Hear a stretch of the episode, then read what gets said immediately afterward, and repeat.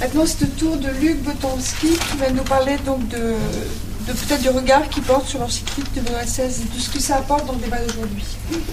Oui. Euh, oui, je vais, je vais repartir euh, de la petite phrase qui est mise dans le programme que je viens de lire en arrivant.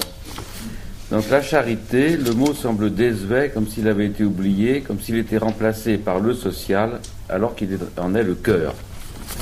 Alors, social, c'est mon gagne-pain, hein, parce que je suis sociologue. Je suis spécialiste du social. Et donc, euh, je, vais, prendre cette phrase de, de deux façons, si vous voulez. Je vais en, dans... Elle dit deux choses. D'une part, elle oppose la charité et le social. Et quand même avec une valorisation de la charité qui aurait été oubliée et qui aurait été en quelque sorte recouverte par du social. Alors je dois dire que le père Guggenheim m'a très gentiment fait cadeau de, ce livre à la, rencontre des personnes de la rue, de, l'entretien de, Jean-Guillaume Xéry avec Olivier Boiton. Je l'ai lu avec un grand intérêt, avec une très grande admiration pour ce qui était relaté de l'action accomplie, mais je dois dire un peu désarçonné, troublé et, inquiet du fait que revenait régulièrement dans ce livre une opposition entre euh, deux, choses. Hein. D'une part, une opposition entre une bonne charité en face à face, de personne à personne, et un mauvais social et surtout de mauvaises explications par les, entre guillemets, déterministes sociaux, causes sociales, etc. Euh, j'y reviendrai euh, tout à l'heure. Je pense qu'il est fort dangereux de grossir cette opposition. Un deuxième point sur lequel je reviendrai également tout à l'heure euh, est le peu qui est dit, d'ailleurs plutôt dans les questions de Olivier Boiton que dans les réponses de mon voisin, des causes de la présence nombreuse d'un grand de, de, personnes dans la rue. Voyons tous quand nous nous promenons, euh, comme étant lié à la crise économique, à la globalisation, et quelquefois d'ailleurs au rationalisme, au matérialisme, et quelquefois d'ailleurs assez vaguement à mai 68. Alors, euh, sur, le, sur le premier point de l'opposition euh, du charitable et du social. Bien sûr, bien sûr, euh, la, charité est d'une certaine façon au cœur du social. J'ai écrit il y a quelques années un, texte de sociologie destiné à mes collègues sociologues qui essayait de laïciser en quelque sorte le concept d'agapé et de l'utiliser pour décrire euh, certains états des relations sociales en, avec contre ceux de mes collègues qui, s'inspiraient essentiellement des théories du choix rationnel et du calcul économique. Euh, et mon argument était que les relations sociales sont incompréhensibles si on ne tient compte que euh, d'un calcul supposant une mise en équivalence des personnes à partir de euh, principes permettant de les mesurer et de mesurer les avantages et les coûts. Donc je suis tout à fait d'accord avec ça. Mais je pense que cela est vrai dans le face-à-face, dans l'interaction. Effectivement, dans l'interaction, même dans des interactions tout à fait courtes, l'échange que vous avez euh, euh, un péage d'autoroute, par exemple. On a envie de faire un sourire, on a envie de montrer qu'on est prêt à perdre une seconde. D'accord. Même dans des situations euh, extrêmement dures de, de, de conflit, euh, on trouve des, actes de, ce genre. Regan Stern parle par exemple de dans un sergent dans la neige, il est, dans l'armée euh, italienne alliée aux nazis, dans la retraite de Russie, et puis ils, sont affamés, ils rentrent dans une ferme, et là il y a une, femme qui donne à manger à des partisans. Il s'assied, il mange avec eux. Et puis, euh, quand ils ont fini de manger, ils partent, et puis, une fois 50 mètres passés, il commence à se retirer dessus à la mitrailleuse. Donc, voilà, c'est tout à fait juste. Simplement, le social n'est pas fait uniquement de face à face et d'interaction. Le social est fait également d'effets systémiques, d'effets de système, euh, auxquels les personnes euh, sont contraintes de s'ajuster. C'est pas qu'elles sont méchantes, c'est pas qu'elles sont méchantes, c'est qu'elles y sont contraintes. Le, patron de petite entreprise qui fait moins de 1% de marge et qui est entièrement soumis à des donneurs d'ordre, il est bien obligé de pressurer ses, ouvriers et puis d'employer des gens au noir, sinon ils sautent. Et puis, euh, le donneur d'ordre, ben, il est bien obligé de, pressurer son sous-traitant parce qu'il est dans un système de gouvernance d'entreprise et j'en dirai un mot tout à l'heure si vous voulez, et dans un système de gouvernance d'entreprise, s'il ne fait pas des marges supérieures à la moyenne de son, de son, de son secteur, il saute. Et puis le, le, le gérant de, le gérant de, de, fonds institutionnels, euh, qui gèrent l'argent des déposants, qui sont, comme on dit maintenant souvent, des, des, veuves écossaises, qui sont des gens qui ont des fonds de pension, le gérant de fonds de pension. Il est bien obligé de, de, faire pression sur le, le, patron de la grosse firme euh, qui fait pression sur ses donneurs d'ordre, qui fait pression sur ses ouvriers, parce qu'il est responsable auprès de ses fonds de pension, de ces, des, des gens qui, dont il gère les pensions. Tous ces gens sont des très braves gens. Mais le résultat, évidemment, est un résultat qui ne ressemble pas beaucoup à l'idée que nous avons de la charité. Et c'est un résultat qui fait notamment qu'un très grand nombre de personnes se retrouvent dans la rue selon des, euh, j'allais dire mécanismes, c'est un, mot de sociologue, j'ai peur de vous, selon, selon des effets, des causes, euh, qui sont maintenant assez bien connus. Alors, je, je, pense qu'il est tout à fait euh, fâcheux de grossir cette opposition. Autrement dit, je pense que euh, il y a une charité du proche et il y a une charité du lointain et il y a une charité du public. Et la charité du public, la charité du proche, elle est parfaitement euh, exprimée par ce qui se trouve dans ce livre par le fait de reconnaître un visage, de donner sans compter, de savoir que celui auprès de qui euh, on s'approche euh, est plus misérable par certains côtés, mais que par d'autres on peut être plus misérable que lui, etc. Je suis entièrement d'accord avec tout ça. Mais il y a une charité du, lointain qui, elle, ne peut pas prendre ces moyens-là. Et qui, elle, doit prendre d'autres moyens, qui sont les moyens de l'action collective, qui sont les moyens de la politique, y compris de la politique critique, ou y compris de la politique contestatrice. Euh, j'ai une étudiante brésilienne qui fait un magnifique travail sur le, mouvement des centaires, que vous connaissez peut-être, où l'Église a été fortement engagée. Quand les centaires, qui sont non violents, mais qui ont quand même quelques gars avec des fusils pour les protéger des gardes qui leur tirent dessus, occupent une terre non utilisée pour y construire un assentimento, c'est un acte de charité. Tout à fait. Euh, quand, pour prendre un autre exemple beaucoup plus lointain dans lequel euh, des prêtres ont été fortement engagés, quand les ouvriers de l'IP euh, prennent le contrôle illégalement de leur entreprise, c'est un acte de charité également.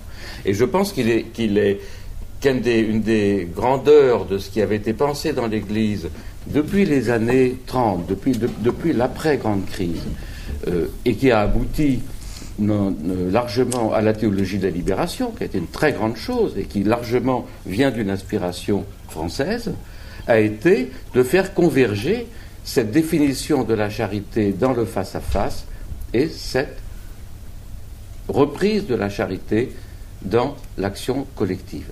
Si vous voulez, il y, a, un très grand économiste pour qui j'ai vraiment une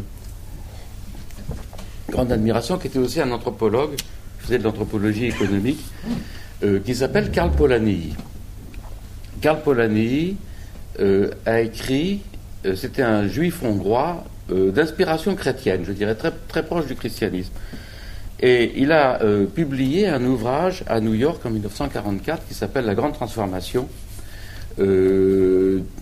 qui, dont l'argument est la façon dont ce qu'il appelle le credo libéral a euh, au fond, détruit les sociétés européennes et du même coup, en entraînant euh, un appauvrissement extrêmement important à la fois dans les campagnes euh, et dans le, monde ouvrier, a été une des causes d'un côté du fascisme et de l'autre du communisme.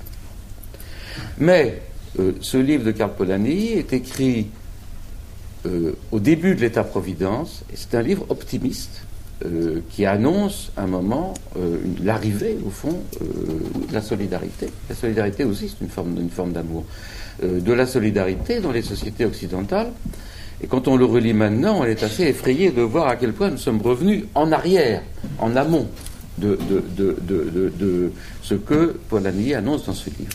Alors Polanyi dit, dit quelque part, je n'ai pas retrouvé exactement la référence, mais je pourrais la retrouver, que le christianisme a magnifiquement réussi dans le monde en apportant une innovation extraordinaire qui était une conception de la personne tout à fait inconnue.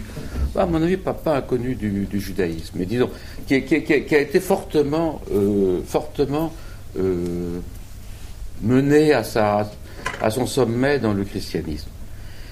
Mais que le christianisme a échoué en tant que pensée du collectif que, la pensée de la société dans le christianisme est tout à fait déficiente.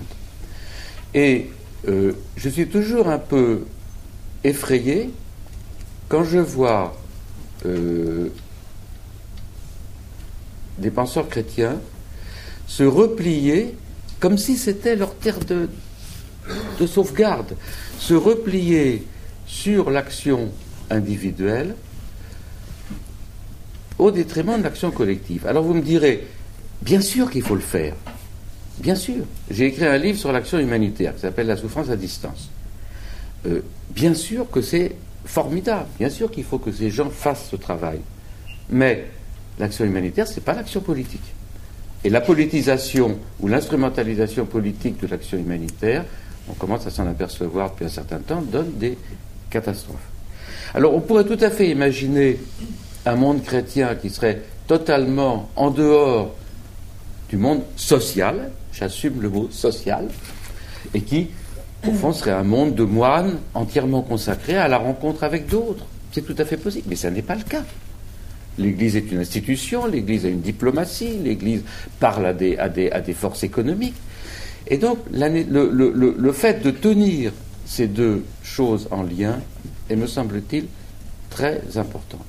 Alors maintenant, je vais dire peut-être deux mots. Est-ce que j'ai encore. Euh, oui. Je vais, dire quelques mots. Deux minutes. Euh, sur, le, sur ce que nous savons, si vous voulez, des, des, raisons pour lesquelles euh, les gens à la dérive, dans la rue, abandonnés, se sont si considérablement accrus au cours des, des, 20 dernières années. Alors, je vais dire des choses euh, extrêmement simplifiques, évidemment pour ne pas occuper tout votre temps.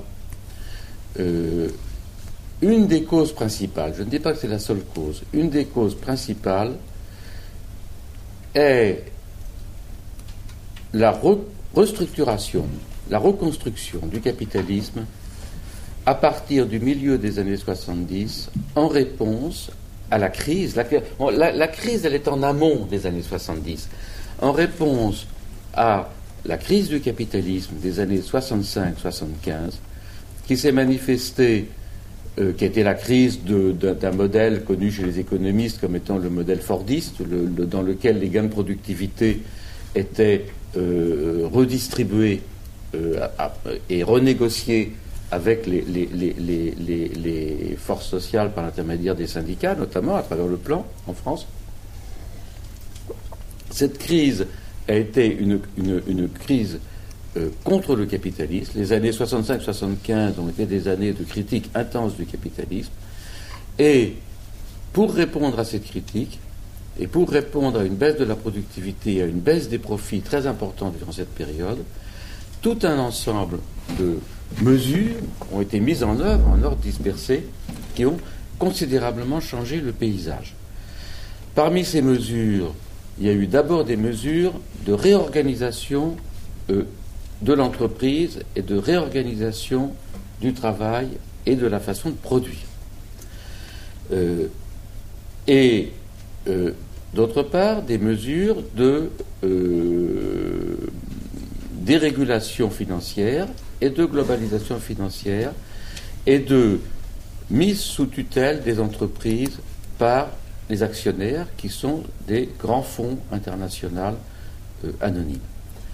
Alors, euh, ces différentes ces différentes. Je, je, m'affole pour le temps. Vous me donnez combien de temps? 5 minutes? Non, même pas. Même pas? Alors, je, vais conclure et ça pourra revenir dans la discussion. Euh, ces différentes mesures ont eu pour résultat de faire remonter les profits. Il y, a, toutes les statistiques le montrent, les profits euh, qui avaient beaucoup baissé au profit des salaires, au bénéfice des salaires dans les années 70, remontent à partir du milieu des années 80 euh, en France, d'ailleurs alors que les socialistes étaient au pouvoir, soit dit en passant. et l'autre effet a été une augmentation très importante de la précarité euh, des travailleurs, dont, témoigne par exemple la multiplication euh, des CDD, mais pas seulement. Euh, la précarité des travailleurs ayant été un moyen à la fois de ne payer que le moment de travail, et non pas la vie du travailleur, laissé à d'autres, laissé notamment à l'État, et d'autre part comme un moyen de casser les possibilités d'organisation des travailleurs qui faisaient pression sur les, chefs d'entreprise et surtout sur leurs actionnaires. Alors, les gens dans la rue, ce sont des gens qui n'ont pas résisté euh, aux conditions très dures qui sont faites aujourd'hui à la force de travail, aux travailleurs. ce qu'on appelle les pauvres, c'est ce qu'on appelait les travailleurs autrefois. Euh, pour, ne pas dire les, prolétaires. Et lorsque l'on dit que ces gens sont dans la rue à cause de leurs blessures, je veux bien. Mais tout le monde est blessé, vous l'avez dit vous-même. Euh, moi, je suis blessé, vous êtes blessé. Euh, la plupart de mes collègues à l'école de hautes études que je connais bien sont blessés. Simplement, ils sont dans un cadre où ils peuvent vivre avec leurs blessures, penser leurs blessures. Si pendant deux ans, ils sont incapables d'écrire une ligne, ben voilà, ils sont capables d'écrire une ligne. Mais si on les paye à la ligne, et si s'ils n'ont pas remis leurs 15 lignes en juste à temps dans la journée, on, leur coupe leur, leur, leur, moyen de vivre, ben alors ils sont à la rue. Et donc, si vous voulez, euh, je trouve très important euh, que soit réunifiée la charité indispensable en face à face et cette forme de charité qui consiste à gueuler. Comme disait euh, claim, comme disaient, les, anglo-saxons. Il y a un très beau livre d'Albert Hirschman qui s'appelle Exit, Voice and Society, so claiming. Voilà ce que je voulais vous dire. Merci.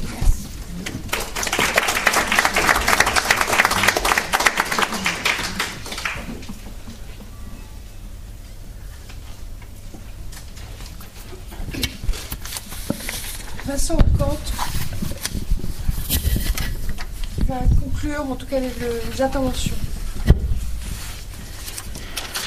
je vais pas rajouter une, conférence supplémentaire. Je, voudrais rebondir sur, euh, sur plusieurs des points qui ont été euh, évoqués euh, par les, les, trois interventions précédentes et peut-être en, apportant une, perspective un petit peu différente, complémentaire, qui, qui va nous, j'espère, nous conduire à, un débat. D'abord, je voudrais revenir au titre de, cette soirée. Il y avait trois mots. Hein, justice, charité, solidarité. Et euh, d'une certaine manière, on a vu réapparaître la justice euh, par, dans l'intervention de, de M. Boltanski. Euh, donc c'est un point moi, sur lequel je, voudrais revenir et avec une, première question pour Jean-Guilhem Xéry. Benoît XVI parle beaucoup de la, justice hein, dans, son, dans son encyclique et il essaye notamment de marier euh, l'exigence de justice que, euh, que nous partageons tous et qui est celle de, l'État et des forces gouvernementales, et d'autre part l'exigence de, charité qui est portée par chaque chrétien. Et euh, Jean Guilhelm, est-ce que ces, deux exigences ne, génèrent pas parfois une tension parce que qui dit justice dit maintien de l'ordre, dit euh, une certaine euh, rigueur, là où la charité euh, pencherait plutôt pour l'écoute, la tolérance ou le pardon. C'est une première question. Est-ce que dans, dans, votre, dans votre expérience, vous avez déjà rencontré ce, ce, type de tension? Donc, ah, vous pouvez répondre tout de suite ou... Bah, oui, non, vas-y. c'est une question pour après. Euh, alors, dans la, présentation de, de, Monsieur, euh, Boltanski, on a, vu euh, naître cette, ce souci de la justice à travers cette distinction qui me plaît beaucoup, moi, sur, entre la, la charité du proche et la charité du lointain. C'est ce que j'appelle, moi, dans mon, dans mon référentiel personnel, les différentes solidarités. Il y a de multiples manières d'être solidaire. Euh, et euh, la, charité telle qu'elle est pratiquée par euh, l'association au, captif La Libération, c'est un mode de solidarité proche où on rencontre la personne. Hein, comment on voit autrui, comment on rencontre autrui? On le rencontre de multiples manières, d'abord en le regardant les yeux dans les yeux. C'est ça qui donne la charité, c'est ça qui donne la solidarité la plus proche c'est aussi ça qui fonde euh, la, communauté la plus forte, celle dont, a parlé le, père Henri de Villefranche, la communauté de la famille, qui, peut s'étendre jusqu'au clan, euh, ces gens avec lesquels on a quelque chose en commun. C'est à ça que je voulais en venir, ce quelque chose en commun. la solidarité, ça suppose qu'on ait quelque chose en commun. On est sûr de, la communauté.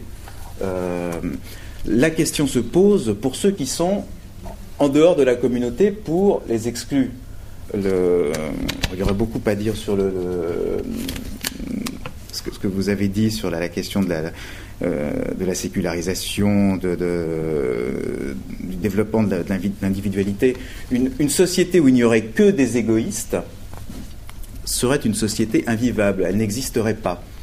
Donc les individus que nous sommes tous, euh, on ne peut pas vivre dans un, dans un, pur égoïsme, on a forcément euh, des amis, des liens, donc on a forcément des communautés la question se pose pour ceux qui sont à l'extérieur des communautés. Je crois que c'est peut-être ce qui, peut définir l'exclu. L'exclu, bah, c'est celui euh, qui est dans aucune communauté. Voilà, il n'a plus de communauté, il est en dehors, il est tout seul. Il est tout seul. Il vit la solitude, l'isolement. Il voudrait bien entrer en contact. Et en ça, la démarche de, charité, qui est celle, qui permet la, la solidarité de proximité, est importante parce qu'elle va permettre à l'exclu de renouer des liens, donc de rentrer à nouveau dans une dimension communautaire. Mais il est clair que la solidarité, euh, c'est aussi ce, que, ce que M. Boltanski appelle la charité du lointain, c'est la solidarité organique, celle qui va être encadrée par la loi. Et euh, ça me conduit à, une question pour, pour M. Boltanski. Euh, donc, on, nous avait un petit peu parlé de ces mécanismes de l'exclusion tels qu'ils se sont mis en place. Il y avait une notion qui était en vogue il y a quelques années, je voudrais avoir votre sentiment sur cette notion. On parlait de la politique de justice sociale, on parlait de, cette notion de justice sociale euh, qui, euh, à l'échelle politique, était censée apporter bon, à tous ces exclus, tous ces gens qui sont un peu loin, euh, un, peu de, de complément qui, leur qui permettait de, répartir les revenus. C'est dans le cas de la justice sociale qu'on avait vu le développement des sécurités sociales, par exemple, dans toute l'Europe. Euh, ce que vous nous dites euh, et, les, mécanismes de l'exclusion que nous avez brossés très rapidement euh, inciteraient à dire que bah, la justice sociale, telle qu'elle avait été construite dans les années 70, est en péril. Et ça pose une question forte sur la, solidarité au sens large. En l'absence de justice sociale ou face à une justice sociale qui est menacée, qu'est-ce qui va permettre de garder une solidarité? Qu'est-ce qui va permettre de faire que toutes les petites communautés que nous formons, ben, on continue à rester tous ensemble dans une grande communauté où on a des choses en partage. Parce que le grand avantage de, systèmes comme euh, la sécurité sociale, mais il y en a d'autres, il y a le secours catholique, quand on donne pour le secours catholique, un exemple euh, banal, classique, on ne connaît pas ceux à qui euh, le, don va, va venir. On donne le secours catholique par solidarité, parce qu'on on pense que ces gens en ont besoin, mais des gens qu'on ne connaît pas la plupart du temps. On est donc dans une solidarité euh, qui, est qui s'inscrit dans la charité du lointain dont parlait euh, euh, M. Boltanski. Hein, on, est, les, deux, les deux s'harmonisent. Cette charité du lointain trouve une incarnation qui, est porteuse de justice, trouve une incarnation, une réalisation dans une charité du proche telle qu'elle est expérimentée par l'association. Donc voilà ma question hein, sur quel est l'avenir de la justice sociale. Et je remercie beaucoup Henri d'avoir souligné que donc la charité n'est pas pratiquée seulement par les chrétiens mais que c'est quelque chose qui est inscrit profondément dans l'homme. Alors, euh, je ne sais pas s'il faut absolument être croyant euh, pour, euh, pour pratiquer la charité. Moi, j'aurais envie de dire non. Mais c'est peut-être une question que je voudrais, sur laquelle j'aimerais que, que Henri puisse revenir, peut-être la, développer un petit peu. Est-ce que la charité peut être pratiquée Est-ce qu'on peut considérer que des non-chrétiens, non-croyants peuvent pratiquer la charité et, dans quel sens? Voilà, j'ai posé trois questions. Je sais pas, après je laisse Frédéric. Euh, je pense qu'on va commencer par la première, c'est-à-dire la tension entre la justice et la, et la charité. Qu'est-ce que vous répondez à ça? Qu'est-ce que je réponds? Alors, euh, je, cette, question de la tension entre justice et charité, enfin, pour moi, elle résonne avec euh, les, propos de, de Luc Boltanski sur euh, l'opposition supposée entre la charité du proche et la charité du lointain. La charité du proche étant de l'ordre du face-à-face, de la rencontre de personne à personne, la charité du lointain plus de, dans le registre du collectif, en action politique, quitte à gueuler. Hein. Moi, je, je ne ressens pas ça ni comme une tension, ni même comme une opposition que, euh, dans le sens où, je, crois que euh, la, charité de l'Évangile, et, disons, je crois aussi la solidarité, ne, peut pas être que dans la, réparation. C'est-à-dire dans le fait, effectivement, d'aller rencontrer des gens qui sont cassés. Euh, cassés par la maladie, cassés pour des raisons sociales, cassés, etc.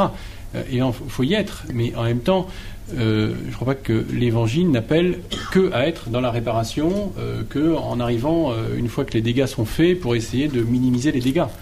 Là, ça poserait sinon, pour le coup, niveau sociologique, je ne suis pas sociologue, je ça entre guillemets, mais ça poserait quand même question sur ce à quoi appelle véritablement l'Évangile. Donc je crois que c'est là pour moi où il n'y a pas d'opposition. Et je crois que l'Évangile, en réalité, appelle à quelque chose qui est de l'ordre de la transformation de la société, qui passe par la transformation des cœurs et la transformation des intériorités, la transformation des, personnes en elles-mêmes. Je crois que le projet de l'Évangile, c'est la transformation de, chacun et de chacune, et qui passe aussi donc par un appel à effectivement pratiquer la charité du proche. Mais euh, dans ce sens-là, il n'y a pas pour moi d'opposition ou de tension.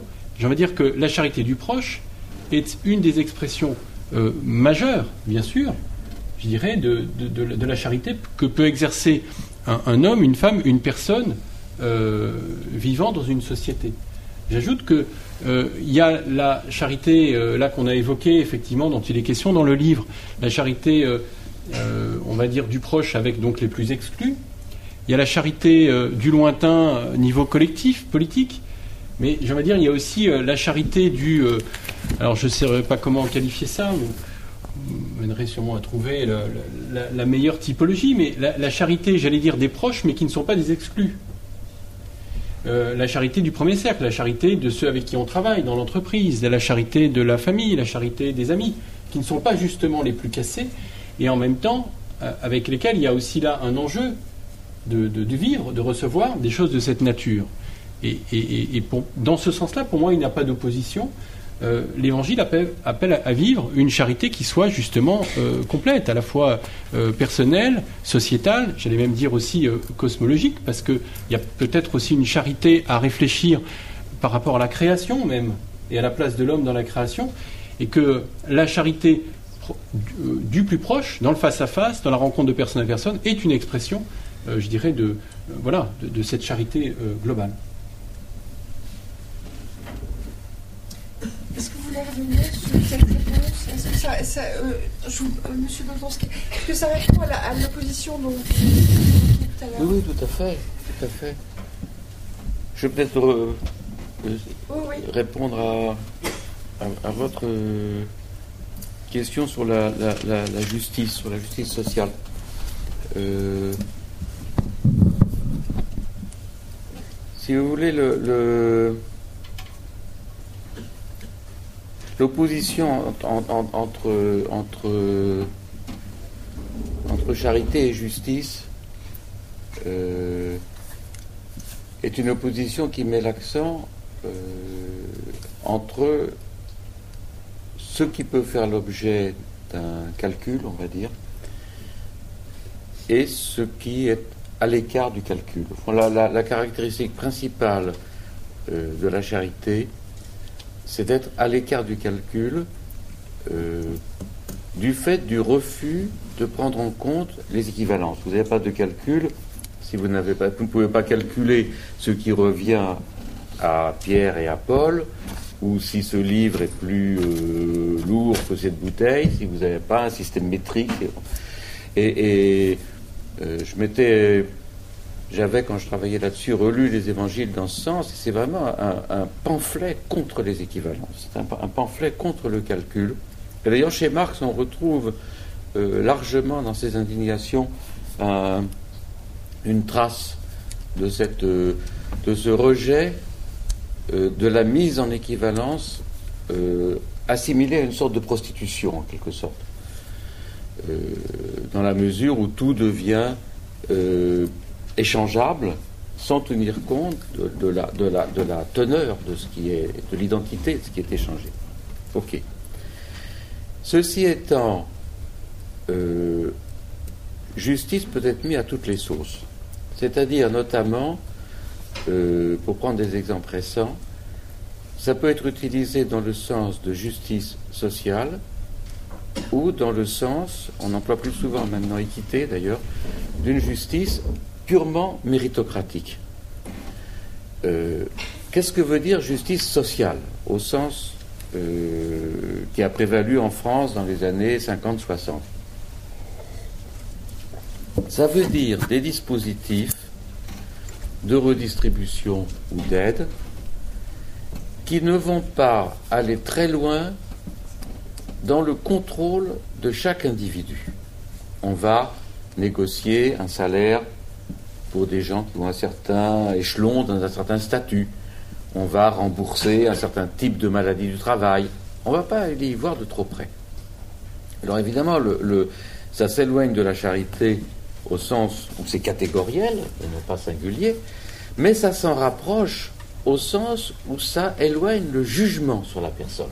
Et un élément central de la charité, c'est si vous ne voulez pas être jugé, ne jugez pas. Tandis que dans le sens méritocratique, qui, prévaut maintenant euh, depuis une vingtaine, trentaine d'années, et qui a été euh, fortement accentué par euh, la mise au point de méthodes de contrôle beaucoup plus performantes que ce dont on disposait auparavant, du fait du développement du management et de l'informatique. En gros, maintenant, avant, on pouvait connaître à peu près la productivité d'un établissement dans une entreprise. Maintenant, on peut connaître la productivité de chaque personne et on peut la calculer. Chaque personne est un centre de profit. Eh bien, à ce moment-là, on va toujours parler en termes de justice. Il n'y a pas de raison que, que vous soyez payé euh, vous, vous n'avez pas écrit cette année, euh, vous avez écrit euh, 5 pages. Et il y a monsieur, il a fait un rapport de 300 pages. Il n'y a pas de raison que vous soyez payé de la même façon. Euh, etc. Et alors, cette justice-là est fantastiquement destructive des collectifs parce qu'elle met tout le monde, évidemment, en concurrence les uns avec les autres. Alors, sur la question de l'avenir, et, bien évidemment, si vous voulez, ce à quoi on assiste tendanciellement, heureusement on n'en est pas encore là, c'est à une préférence de plus en plus grande du second sens de justice par rapport au premier, avec un certain nombre de dégâts et avec des, euh, des aides réparatrices, vous l'avez très bien fait cette différence entre les deux, qui vont être de l'ordre des soins palliatifs. De plus J'étais récemment au jury d'une thèse euh, fait par une, très bonne jeune sociologue argentine sur la prise du pouvoir par les économistes en Argentine.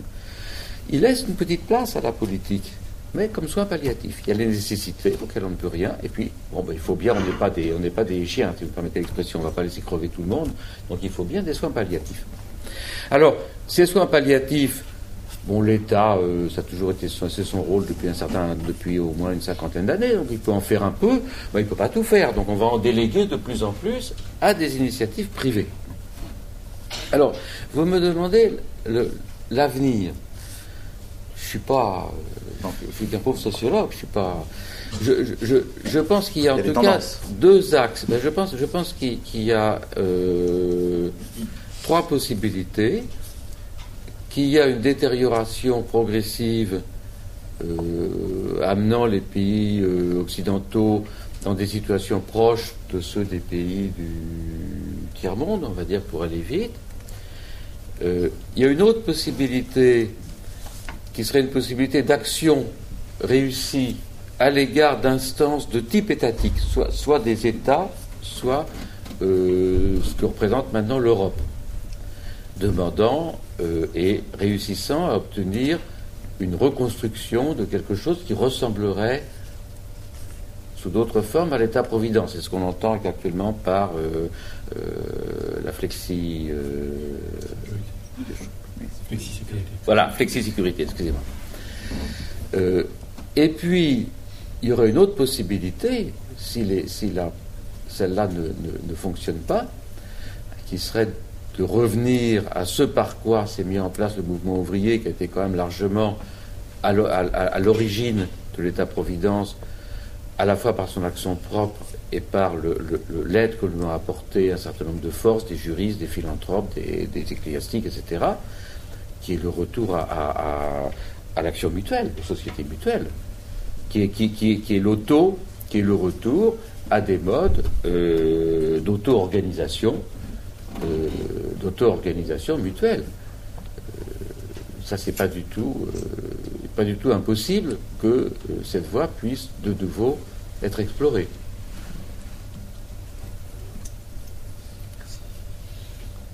Donc, ne passant pas directement par l'État ou par les instances remplaçant l'État, mais susceptibles, comme ça a été le cas au XIXe, de faire pression à leur tour sur l'État et, et les- et les- et les- et les instances en question.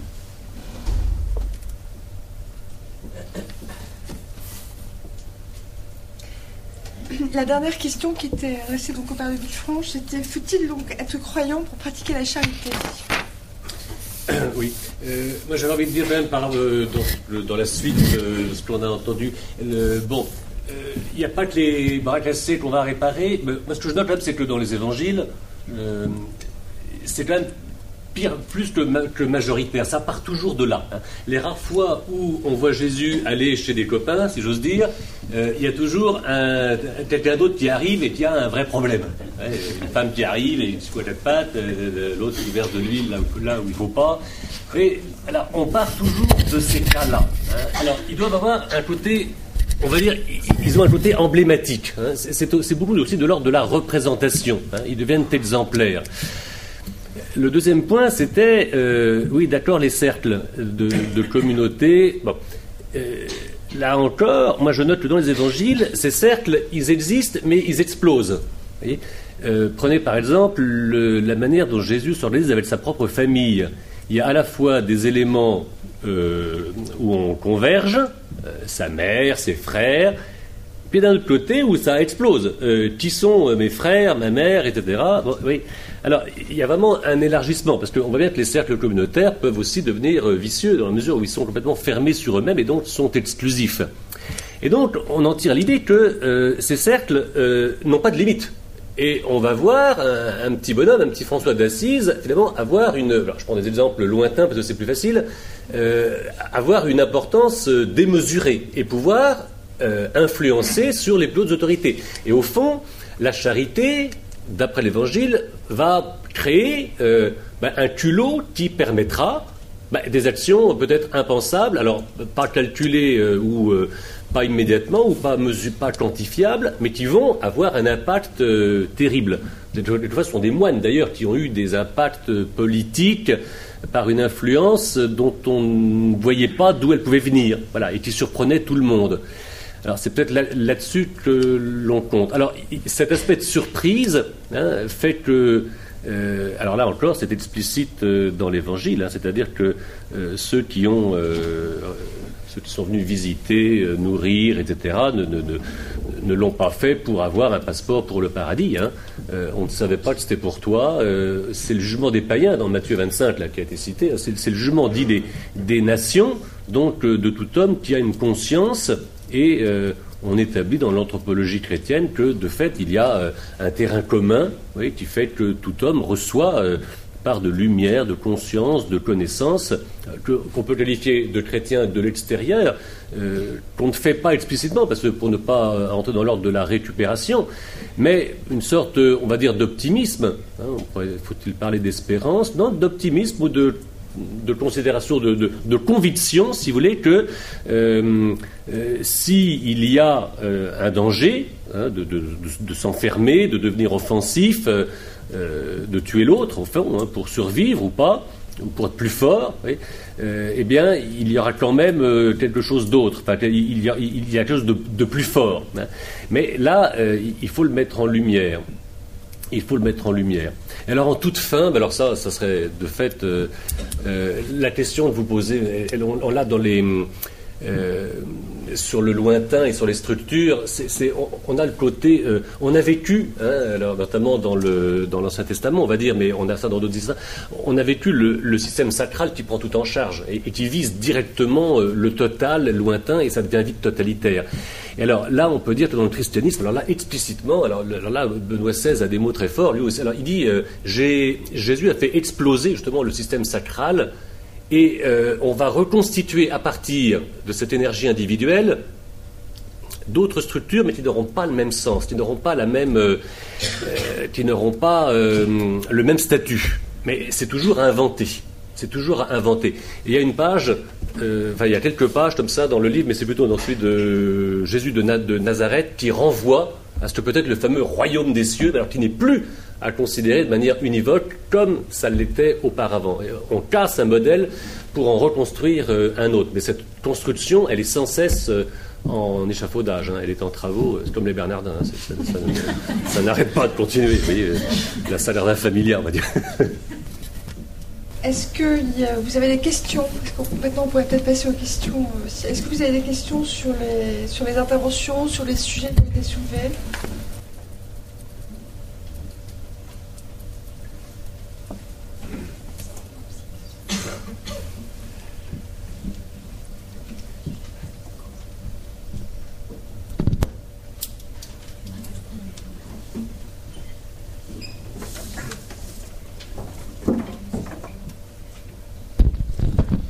Bonsoir. Euh, je voudrais savoir ce que pense Jean-Guillaume Xéry de ce que Luc Boltanski pardon, a dit euh, lorsqu'il dit que le christianisme a échoué euh, au niveau du collectif. Je ne sais pas, c'est peut-être pas exactement. Voilà, ouais. Je voudrais savoir ce que vous en pensez. Pas moi qui le dis. Hein.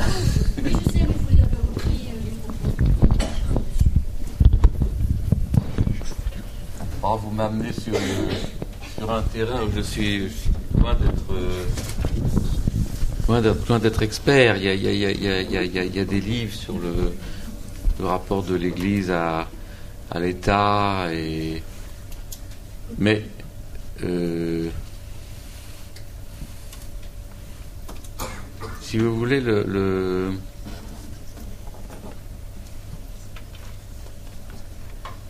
comment dire ça?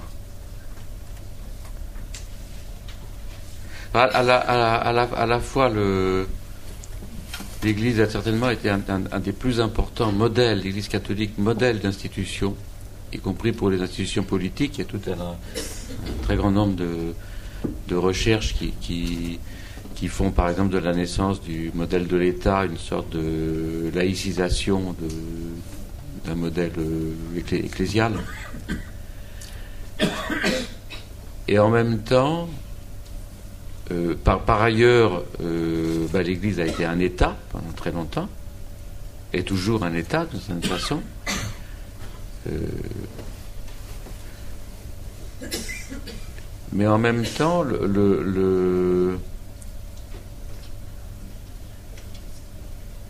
on a le sentiment qu'il y, a comme un, justement un, déficit d'instruments pour penser le, on va dire la charité lointaine, par exemple, pour penser le, lien éloigné. Et parce que, si vous voulez, le, et, la question de la relation aux, sciences sociales est, tout à fait au, cœur de ce problème.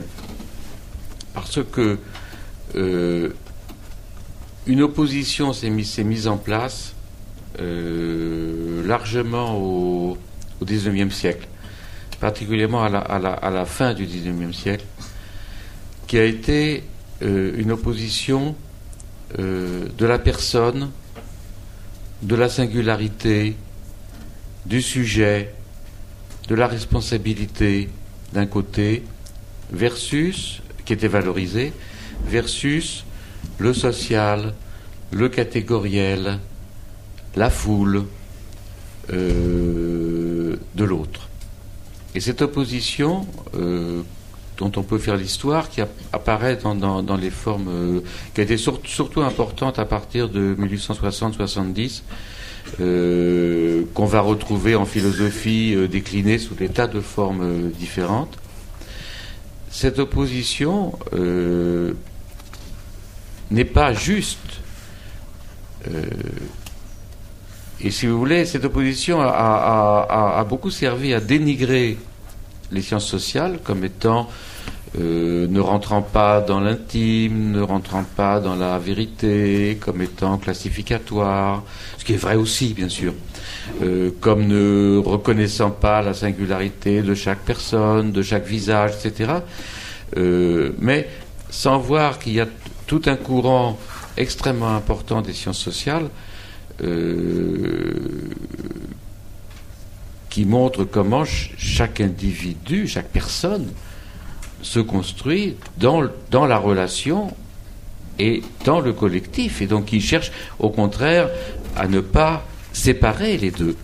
Et je peux un docteur classique pour euh, pour un sociologue là-dessus et par exemple G.H. Schmidt, le, grand euh, sociologue d'inspiration pragmatiste euh, américain. Euh, et bien évidemment, cette position implique également une politique et une politique qui ne dissocie pas la relation personnelle de la relation collective. Alors vous me direz, tout ça c'est des banalités et l'Église est tout à fait consciente de, ce que je viens de dire. Oui, mais euh, malgré tout, il lui est très difficile, je trouve, euh, pour le peu que j'en connais, ou pour le peu que, je connais l'histoire de la doctrine sociale, de ne pas osciller entre, particulièrement quand, le mouvement critique est fort, comme dans les années 30, entre la reprise, au fond, en, compte euh, du catégoriel, du social au sens le plus classique du terme, ce qui a été le cas évidemment de, la pensée sociale de l'Église qui a été corporatiste en gros dans les années 30-50, euh, puis ensuite euh, qui s'est pour une part euh, hybridé avec, avec des formes, je dirais, atténuées de marxisme, avec souvent d'excellents résultats, comme, comme dans le cas de la théologie de la libération. Et puis dans les moments de reflux du mouvement critique, où le, l'ennemi où le feu n'est plus à la maison, à ce moment-là euh, un retour sur euh, une façon de concevoir euh, essentiellement les relations comme des relations entre personnes, qu'elles sont, bien sûr. J'utilise toujours le terme de personne en sociologie. J'ai rien contre la personne, mais dans une pensée du collectif. Pense que Jean-Pierre devrait répondre sur la, question. Oui, je ne sais pas moi si je poserais la question en ces termes. Effectivement, c'est une approche sociologique. Et je, euh, est-ce que le christianisme, si bien vous la question, a, perdu la bataille du collectif? Euh, mais j'ai dire, ça, dépend de ce qu'on attend du christianisme et de l'Église. C'est-à-dire que si on, si on, on pense à, l'Église qui existait il y a quelques siècles, je veux dire quelque part elle a perdu. Euh, de fait, puisque euh, l'Église n'est plus euh, du tout aussi présente de façon visible, de, je dirais, dans l'autorité, dans le pouvoir, dans l'exercice du pouvoir au sens collectif du terme et politique du terme. Donc dans ce sens, je dirais, elle a reculé, elle a perdu la bataille. Mais je ne suis pas sûr, mais quelque part les, les siècles qui viendront nous le diront, mais je ne suis pas sûr que le véritable projet de l'Église soit effectivement, euh, en tout cas aujourd'hui, c'est une réalité, euh, d'exercer cette forme-là de, pouvoir. Donc, euh, non, non, mais c'est ce que je veux dire moi. non, mais je ne voulais pas dire que l'Église devait exercer le pouvoir. Oui, oui, c'est bien entendu. donc ça, c'est une première chose de savoir, ce effectivement, qu'est-ce qu'on attend de l'Église, qu'est-ce qu'on attend du christianisme en termes collectifs? Euh, je, relève en outre que, euh, je dirais, il reste quand même des, traces qui sont plus que des traces de ce qu'a pu apporter le christianisme. Alors probablement non pas de façon spécifique, mais enfin de façon quand même majeure, en tout cas dans nos sociétés, c'est sur le plan anthropologique et justement sur le regard qui est porté sur la personne. Et là, je pense que, on parlait en termes de, de, bataille, enfin de victoire ou de défaite, je, pense que là, il y a réellement aujourd'hui, euh, sur le plan de la personne, mais aussi sur le plan de l'organisation de la société, euh, des conséquences directes du christianisme tel qu'il a été vécu euh, pendant, des siècles. Euh, je vois, j'étais encore la, semaine dernière à une réunion où étaient présentées les, grandes orientations du, on va dire, du plan pauvreté mis en œuvre par la communauté européenne sur les cinq ans à venir. Et, qui vont de plus en plus conditionner ces mêmes plans au niveau ensuite national. Il y avait deux axes. Deux axes ont été définis. C'est le droit euh, de tous pour tous et l'accompagnement de la personne dans sa globalité. Voilà. J'ai envie de dire que euh, quelque part, en, tant que chrétien, euh, on ne peut être, j'allais dire, non seulement que d'accord, mais je, crois même que ne pas y voir, je dirais, la marque d'une anthropologie, d'une approche philosophiquement chrétienne de la personne et de la relation à la personne et de sa place dans la société, puisque là, le droit de tous pour tous, c'est pas simplement là dans le face à face et la rencontre, mais aussi justement dans, la relation euh, en termes de droit euh, à, ses, frères et sœurs de société, etc. Il y a quelque chose là de complètement chrétien. Donc je, crois que tout dépend de ce qu'on attend, enfin ce qu'on met derrière, effectivement, euh, la place du christianisme ou pas dans la société.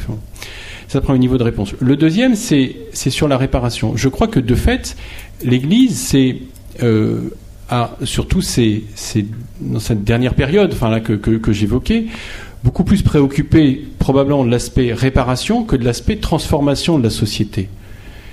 Et euh, je note les appels euh, réguliers euh, en particulier le pape Benoît XVI, puisqu'on a beaucoup parlé ce soir, mais, pas seulement, enfin d'autres responsables de l'Église, les appels qu'il lance pour que les chrétiens s'engagent comme acteurs euh, véritables.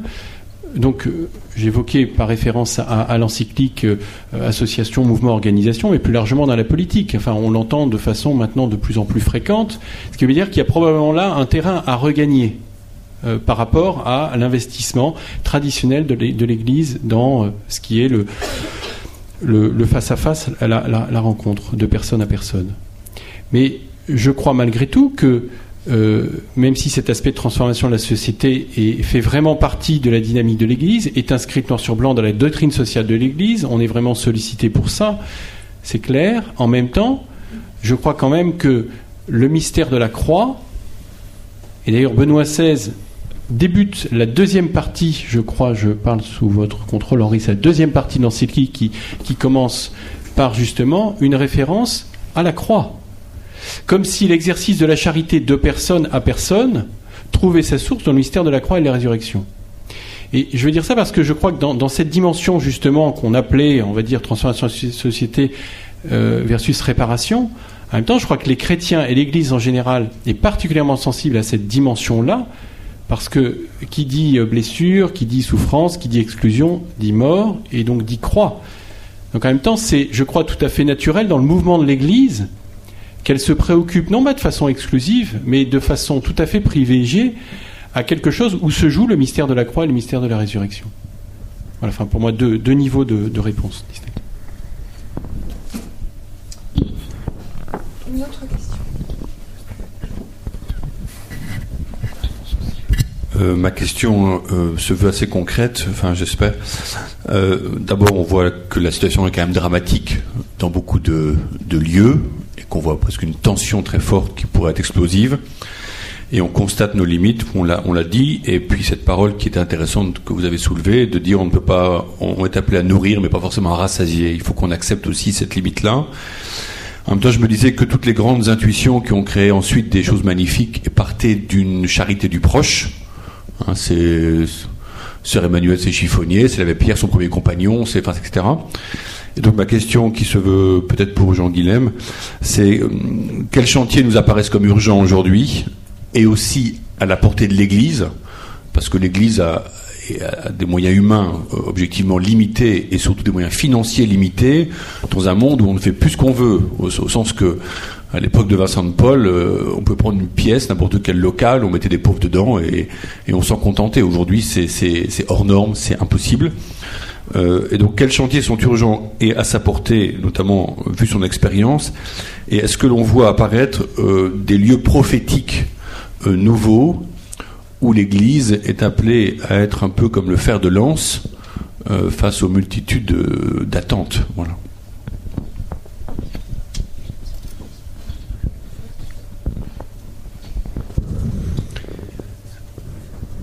Donc moi, je, vous invite à venir à la soirée de demain parce que euh, votre question sera, discutée demain. Voilà. Bon, donc je, vais essayer de faire simplement une, très courte, très brève introduction à la soirée de demain. La soirée de demain, c'est sur les nouvelles pauvretés aujourd'hui.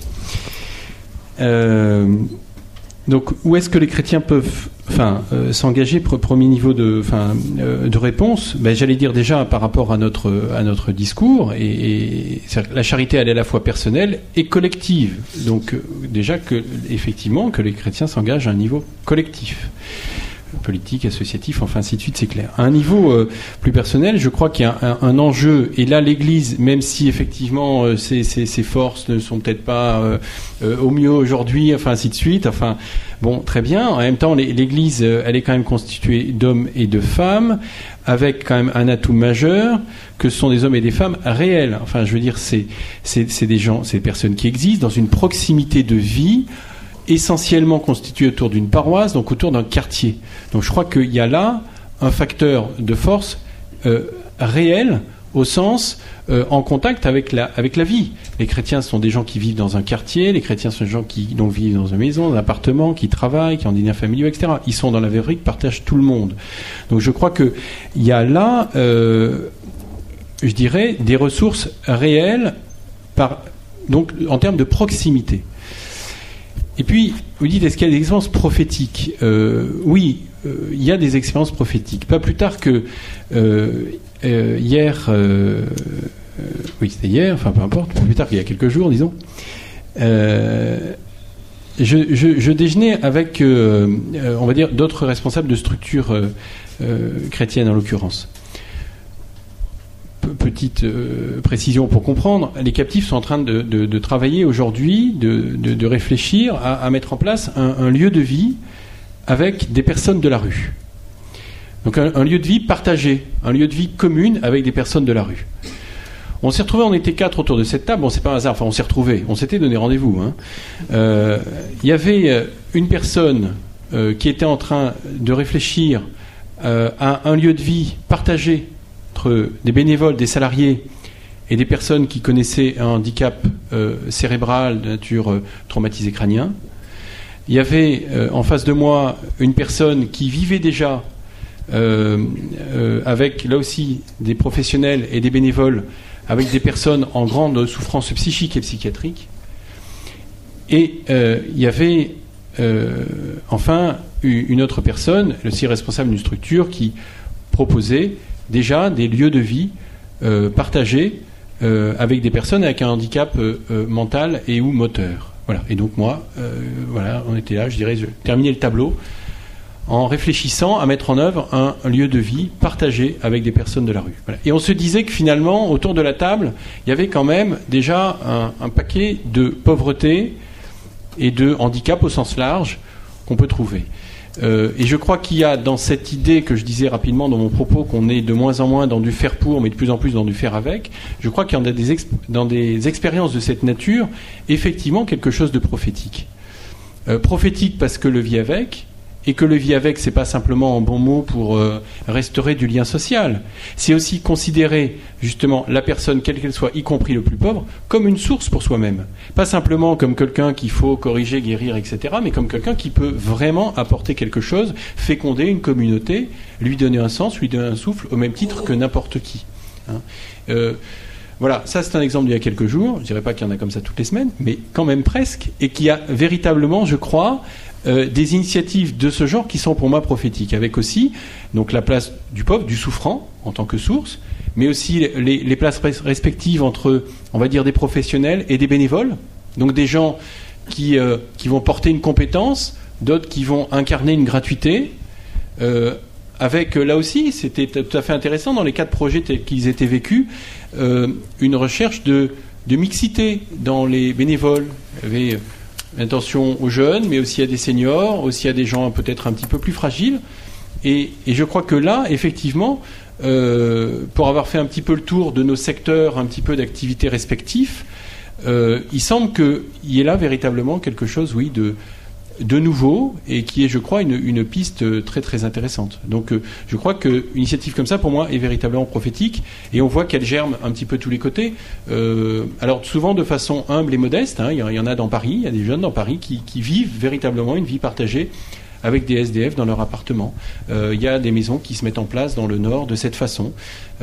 c'est c'est un exemple parmi d'autres, mais pour dire que malgré les apparences, il y a une véritable vitalité aujourd'hui, je crois, euh, de l'Église pour secréter des choses qui sont nouvelles et, plus adaptées, avec une attention peut-être toute particulière, avec les problématiques de souffrance psychique, euh, qui sont euh, aujourd'hui majeures en termes quantitatifs et qui sont évidemment majeures aussi pour ceux qui les vivent personnellement et ceux pour qui les vivent en tant qu'accompagnants. Et je crois que ça doit être probablement, sans vouloir déflorer le sujet de demain que je ne connais pas, euh, en tout cas, c'est pour moi un défi majeur pour, euh, pour aujourd'hui et donc pour, pour demain. Est-ce qu'on peut prendre. Euh, donc il est 22h, donc on arrête maintenant. Donc on vous invite demain soir à poursuivre la, la discussion. Donc le thème de demain soir, c'est Paris invisible, état des lieux des pauvretés dans notre ville. Merci.